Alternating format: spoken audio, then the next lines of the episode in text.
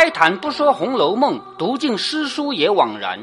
欢迎走进猫哥祥说《红楼梦》，我们一起品味中国古典小说的巅峰之作。我们继续来看《红楼梦》啊。那在前面呢，作者用这个时间轴啊乱的一种形式，就先写林黛玉和薛宝钗两个人在花荫下说了一句话，然后走了。就是薛宝钗走了，林黛玉还留在这儿。然后林黛玉留在这儿好久以后，回到潇湘馆，怎么样跟她的鹦鹉说话？然后一时间又切回去了，又切到前面去写薛宝钗回家发生了一些什么事儿。那么接下来呢，薛宝钗和薛姨妈要来看望贾宝玉。那这一回呢，在贾宝玉的怡红院里有很多人。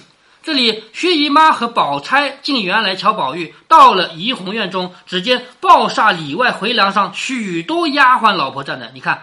抱厦里外的回廊上，就站到外面来了，是不是？很多人，那些丫鬟老婆，为什么有这么多人呢？因为贾母、王夫人啊、邢夫人啊、王熙凤啊都来了嘛。这些人不都有仆人吗？是不是？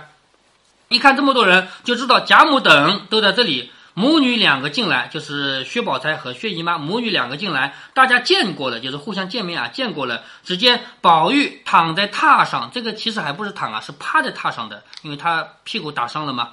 薛姨妈问他可好些了，宝玉忙欲欠身，这个是礼节啊，在礼节上讲，一个前辈问后辈话，后辈要站起来回答。可是宝玉现在不能站了吧，对不对？所以虽然你不能站，你也不能趴那不动，必须要欠身。所以宝玉忙欲欠身，口内答应的好些，又说只管惊动姨娘姐姐，我经不起。就是为了我这点事情惊动了，就是薛姨妈和宝姐姐啊，我经不起。薛姨妈忙扶她睡下，又问她想什么，只管告诉我。就是你要什么，只管告诉我。宝玉笑着说：“我想起来，自然和姨娘要去的。就是回答你一句，如果我想起要什么来，我肯定会问你要的。”王夫人又问：“你想什么吃？回来好给你送来。”就是我妈妈问儿子：“你要吃什么？你说，我给你做了送来。”宝玉笑着说。也倒不想吃什么，倒是那一回做的那个小荷叶儿、小莲蓬儿汤好吃。小荷叶儿、小莲蓬儿汤好吃，就是什么意思呢？用那个荷叶，呃，荷叶咱们现在不用啊，呃，因为我们现在蒸那个糕点啊，底下垫的是一块布。以前用荷叶包的，荷叶包呢，不仅仅是因为没有布，还有一个原因，荷叶是香的，有香味儿的。现在还用荷叶做的茶叶，嗯，呃，古代。那不是也有布吗？不，布很贵呀。荷叶不是田里摘一个嘛，是不是？那荷叶呃布，那既然布很贵，那呃平时一件衣服是怎么弄的？我这做衣服当然要布了，做衣服不能用荷叶啊。但是这回 包这个吃的可以用荷叶啊。比如说你到街上去买半斤肉，买半斤肉怎么买的？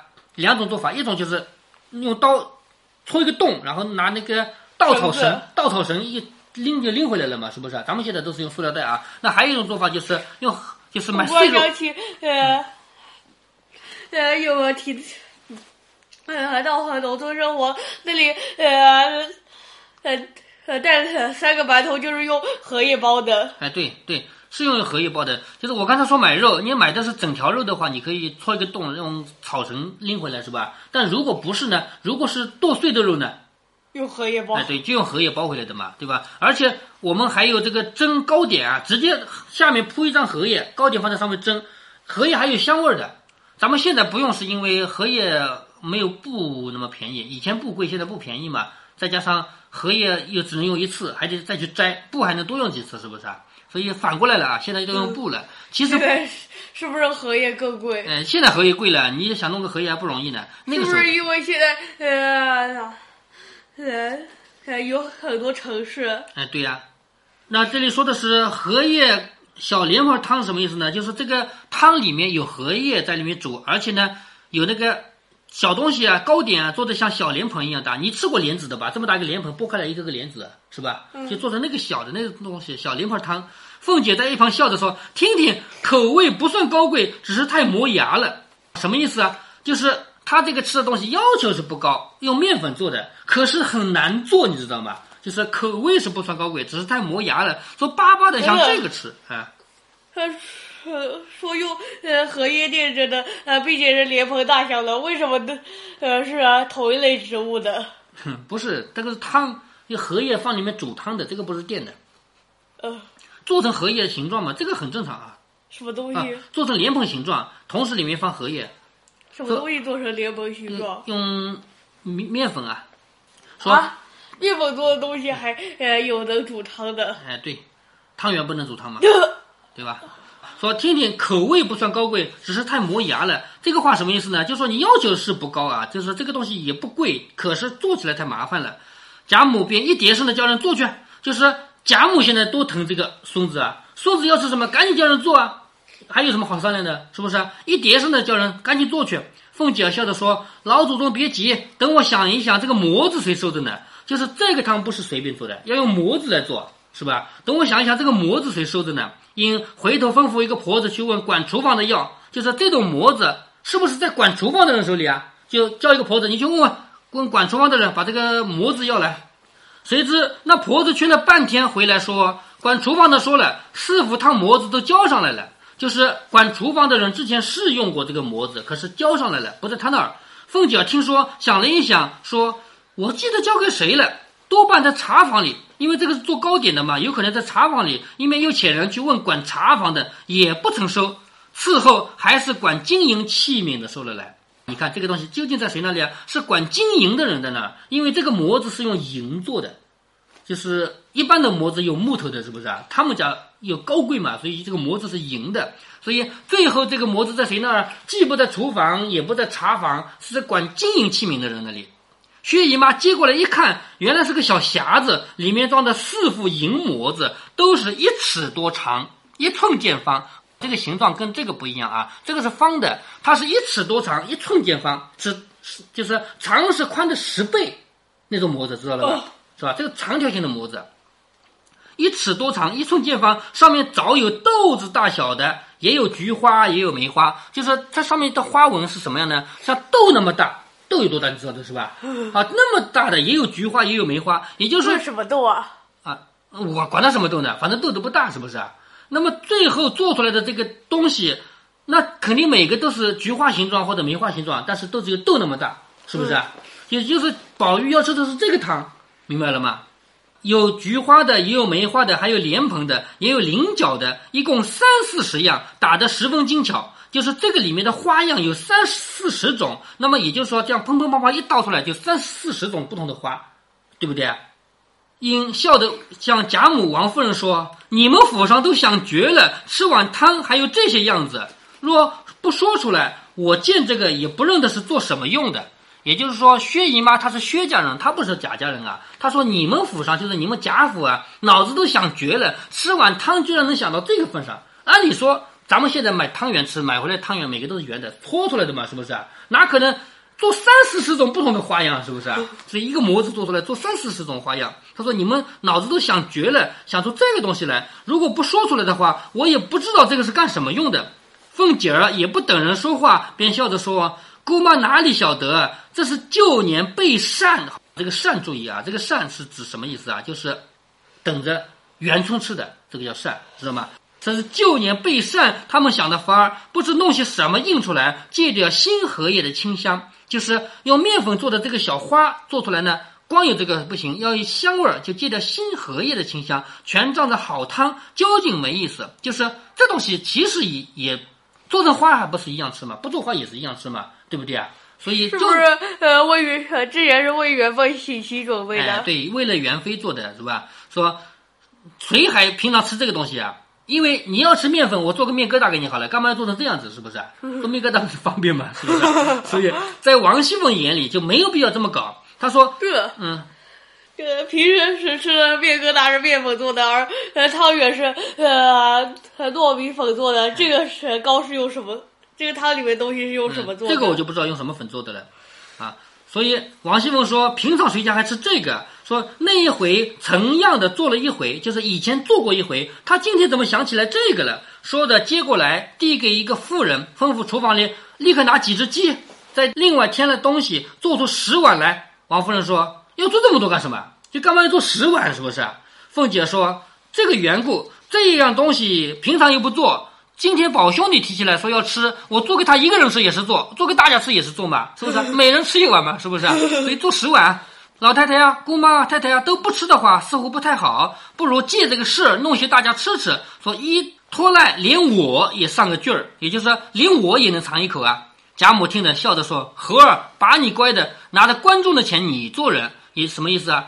你动用这个东西做到厨房里去做十碗出来，你是要用钱的，你用我们公款来，然后大家都说是你好，这是你是好人，你请我们吃的，结果用的是公款，是不是啊？说猴儿，你居然拿着观众的钱来做人，说的大家都笑了。王熙凤也笑着说：这不相干，这个小小的东道我还孝敬得起。所谓东道是指请客。”这个小小的请客，我请得起的，便回回头吩咐妇人说：“说给厨房里听，只管好生添补着做。这个在我账上领银子，就说做这顿饭的钱是我出的，不是从公款里出的。”富人答应着去了。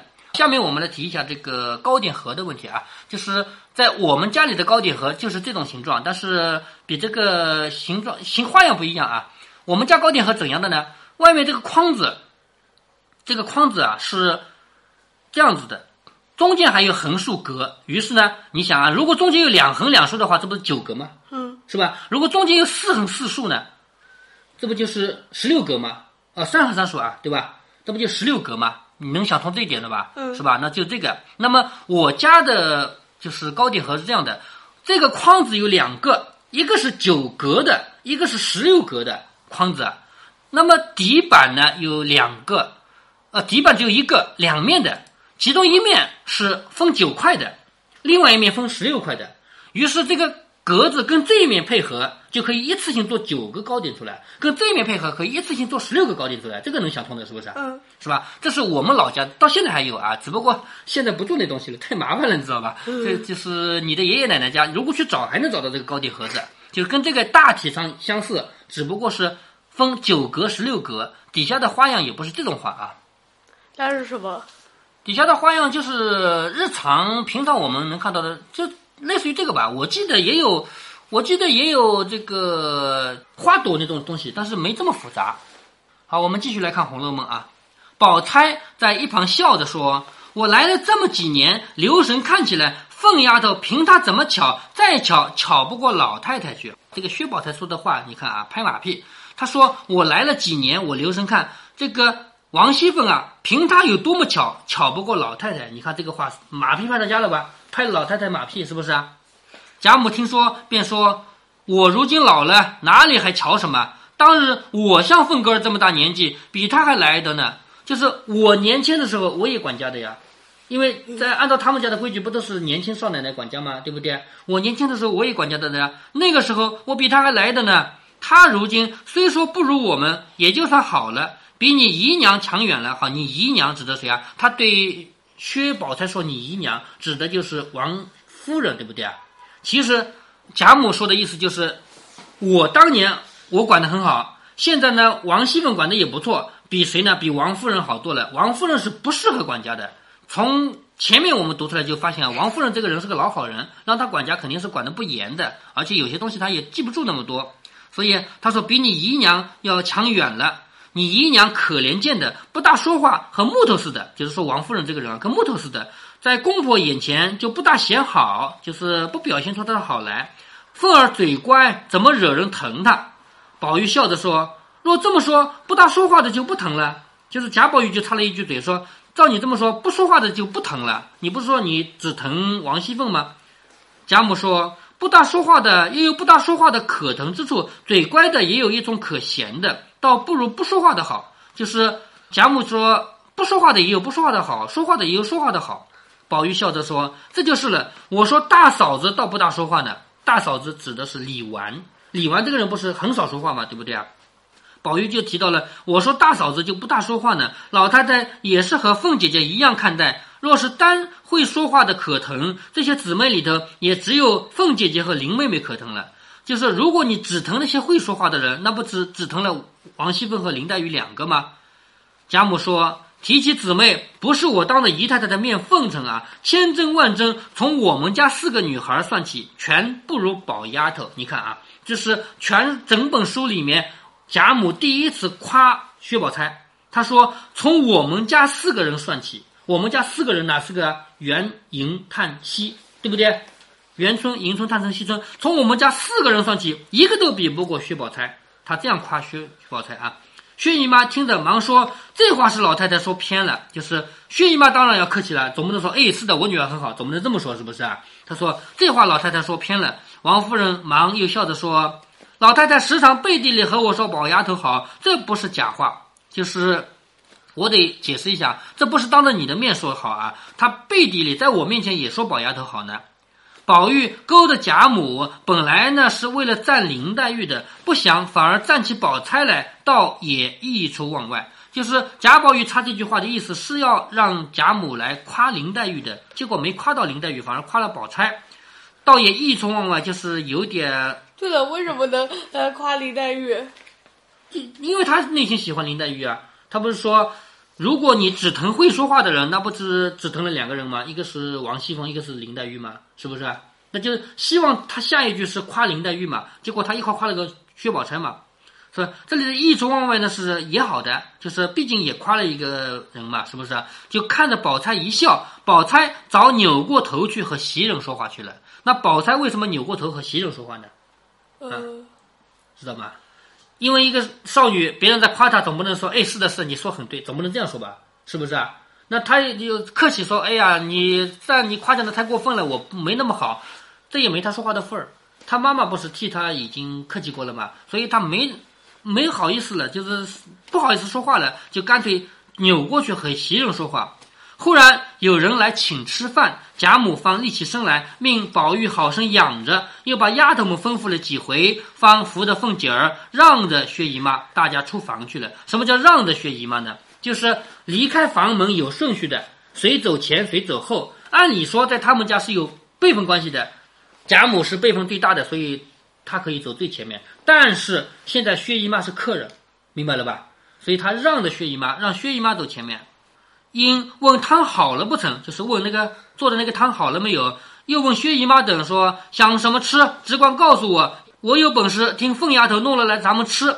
就是贾母对薛姨妈说啊，毕竟薛姨妈是客人嘛，她对薛姨妈说要吃什么，只管说，我让凤丫头弄了来咱们吃。薛姨妈笑着说：“老太太也会抠她的，时常她弄了东西孝敬，究竟又吃不了多少。就是你经常叫他做这个做那个，其实也吃不了多少。”凤姐儿笑着说：“你看，王熙凤开了一句很搞笑的玩笑，她说：‘姑妈别这样说，我们老祖宗只是嫌人肉酸，如果不嫌人肉酸的话，早就把我吃了呢。’”这是个笑话，是不是啊？那这个话呢，说的是大家都很开心，一句话没说了，引得贾母众人都哈哈的笑了起来。这是传言，你反正也不吃人肉嘛，对不对啊？就说人肉酸。一句话没说了，引得贾母众人都哈哈笑了起来。宝玉在房里也撑不住笑了，袭人笑着说：“真正的二奶奶这张嘴怕死人，就是王熙凤这张嘴啊，很厉害。”宝玉伸手拉着袭人，笑着说：“你站了这半日，可乏了。你别忘了啊，在贾母啊、王夫人啊这么多人在现场的时候，袭人绝对不可以坐下来，因为她是仆人，知道吗？所以现在走了嘛，袭人就可以坐了。所以贾宝玉拉着袭人说：‘你站了这半日，可乏了。’一面说，一面拉她在身边坐了。袭人笑着说：‘可是又忘了，趁宝姑娘在院子里，你和她说，烦她婴儿来打上几根络子。’”就是你去跟薛宝钗说一声，要用她的丫鬟啊，请她的丫鬟到我们这儿来打几根络子。这个话我不能说，我去跟薛宝钗说，麻烦你的婴儿到我这儿来，那你是老几啊？你凭什么差遣人啊？是不是？所以他要让贾宝玉说这个话。宝玉笑着说：“亏你提起来，说着便仰头往窗外抬起头来，往窗外说：‘宝姐姐吃过饭叫婴儿来，烦他打几根络子，可得闲儿？就是可有空吗？’宝钗听见了，回头说。”怎么不得闲儿？一会儿叫他来就是了。贾母等尚未听真，都止步问宝钗，就是停下来问宝钗究竟什么事。宝钗说明了，大家方明白。贾母又说：“好孩子，叫他来替你兄弟做几根。你要是无人使唤，我那里闲的丫头多呢。你喜欢谁，只管叫了来使唤。”贾母的意思就是，你让金英跑来帮贾宝玉做事，你那边不是少了个丫鬟吗？那你要少了丫鬟，没人干活的话，我那边有丫鬟，叫他去干活。薛姨妈和宝钗等笑着说：“只管叫他来就是了，有什么使唤的去处？他天天闲着也是淘气。也就是说，用不着，用不着。就是他本来也是闲着淘气的。”接下来呢，就要讲到这群人回到了贾母那边去吃饭。平常他们吃饭都是分开来的，就是贾母吃饭，你还记得吗？贾母吃饭，王夫人不在现场，是不是？王夫人吃饭的时候，那那个就是她在她自己的院子，呃，不是王夫人不在现场啊。贾母吃饭，王夫人不一起吃的，对不对啊？那等贾母吃完了，王夫人回她自己的房里吃饭的，对吧？那这一回呢，他们要在一起吃饭了，因为有一个吃饭的一个过程，而且在这里要提到了玉串要出场了，就是金钏儿刚刚跳井死了，玉串又要让他做一件很不愿意做的事儿，去一口一口的喂贾宝玉吃饭。你说对于玉串来说，贾宝玉不是仇人吗？是贾宝玉导致他姐姐死掉的呀，是不是啊？现在，嗯，喂贾宝玉是吧？呃，应该还是呃贾宝玉房里的丫鬟做，为什么会是玉串做？这是作者的巧妙安排吗？作者接下来就要安排这个事儿吗？所以我们看作者是怎么安排的啊？我们先休息。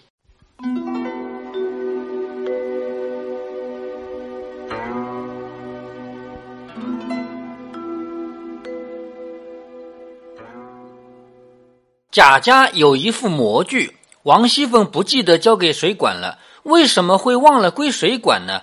第一个原因是这副模具平常不使用，用的少的东西就不会老惦记着。第二个原因是管理方面有交叉。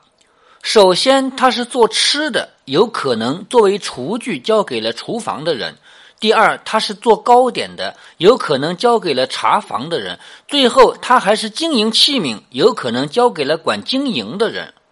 这种问题在咱们身边有没有呢？当然有啊，在咱们身边有一个最神秘的部门，名叫有关部门。这个有关部门它是无处不在，但是你要找是找不着的。部门领导是谁？部门负责人是谁？部门办公场所在哪儿？我不知道，但是电视广播里一直有他们的声音。举个例子。兰州有个崔大爷被骗了十二万元，买回一堆保健品，其中还有一部分连保健品都不算，连个名字都没有，更别说使用说明和生产日期。这一家人就开始了维权。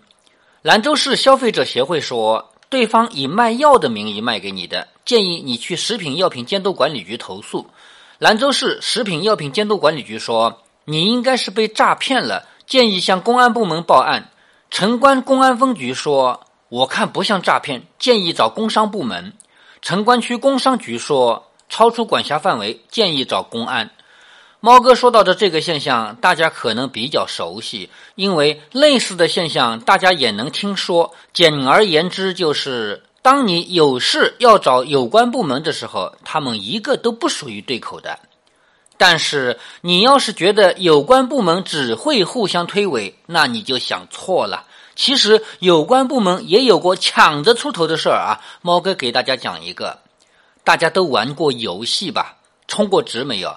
充点值就可以买一些游戏里用到的武器和铠甲。要知道。在整个互联网行业，游戏是最早赚得锅满盆满的，而且因为这个行业属于新兴行业，这块肉归谁管，还一直没有人想到。于是好戏上演了，有一回文化部和信息产业部都站出来说：“这个归我管啊，对方没有资格插手。”当年看到这个新闻，我们这帮朋友还在圈子里开了个盘口，压文化部赢的一赔几啊，压信息产业部赢的一赔几。当然，这是个应景的玩笑，但是这起事件给我们带来的震撼可不小，因为这是我们一辈子听惯了政府部门互相推诿以后，第一次听说政府部门会抢着干活的。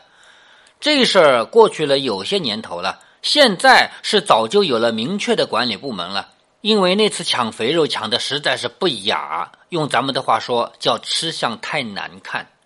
所以啊，一副做糕点的模具交给厨房管呢，还是交给茶房管呢，还是经营器皿房管呢？我觉得这要分两种情况。如果都像王熙凤那样，谁没有看好，丢了坏了都要赔，那么谁都觉得这个不归我管。哈哈。如果像尤氏那样，过了一段时间找不着了，也查不出个什么来，那么谁都会觉得这个该归我管啊。如果您觉得猫哥的读书分享有益有趣，欢迎您点击订阅，这样您将在第一时间收到猫哥的更新提醒。如果您有什么要对猫哥说的，不管是赞还是批评，不管是提建议还是唠唠嗑，欢迎您在节目下方留言。您也可以加猫哥的公众号，四个字“猫哥在线”。您还可以加入猫哥的听友群中，微信群呢用语音节目没有办法说清，还是 QQ 群方便，群号为八四九九六六八九九。不管加入 QQ 群还是微信群，还是在节目下留言，还是在公众号留言，您都可以围绕着书中的智慧和读书的乐趣畅所欲言。好，再见。